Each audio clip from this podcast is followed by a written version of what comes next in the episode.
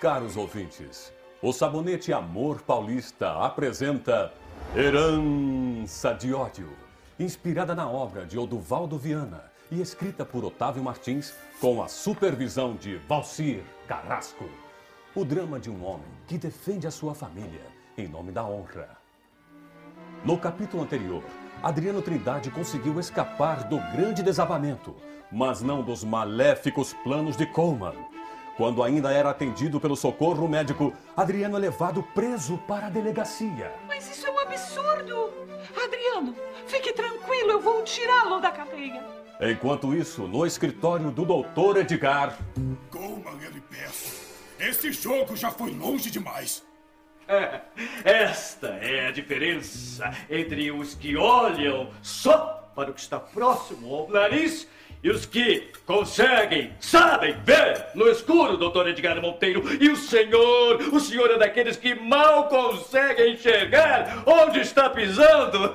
Com certeza, o senhor ainda não percebeu que a cor do tapete é verde. Mas a cor do tapete? Não, não é verde. Ah! Foi necessário olhar para ter certeza. Um homem que sabe onde pisa nunca olha para baixo, doutor Edgar. Daniel nunca percebeu os desvios de verba que eram autorizados com a sua assinatura. Mas esta, esta é uma das especialidades dos bancos, doutor Edgar.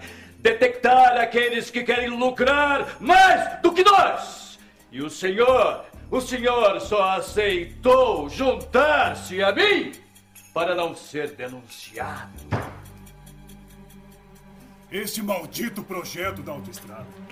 Daniel queria manter a parte da mata intacta. A estrada que vai nos ligar à capital transformará a Trindade em uma das capitais mais ricas do Brasil, doutor Edgar.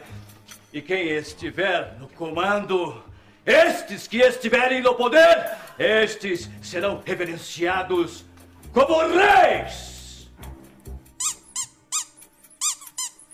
Meu Deus! Como posso proteger minha filha? Que ardilosidades guarda o terrível Coleman? Não perca o próximo capítulo de Herança de Ódio, proporcionada pelo sabonete Amor Paulista, seu parceiro para um dia a dia mais perfumado e elegante.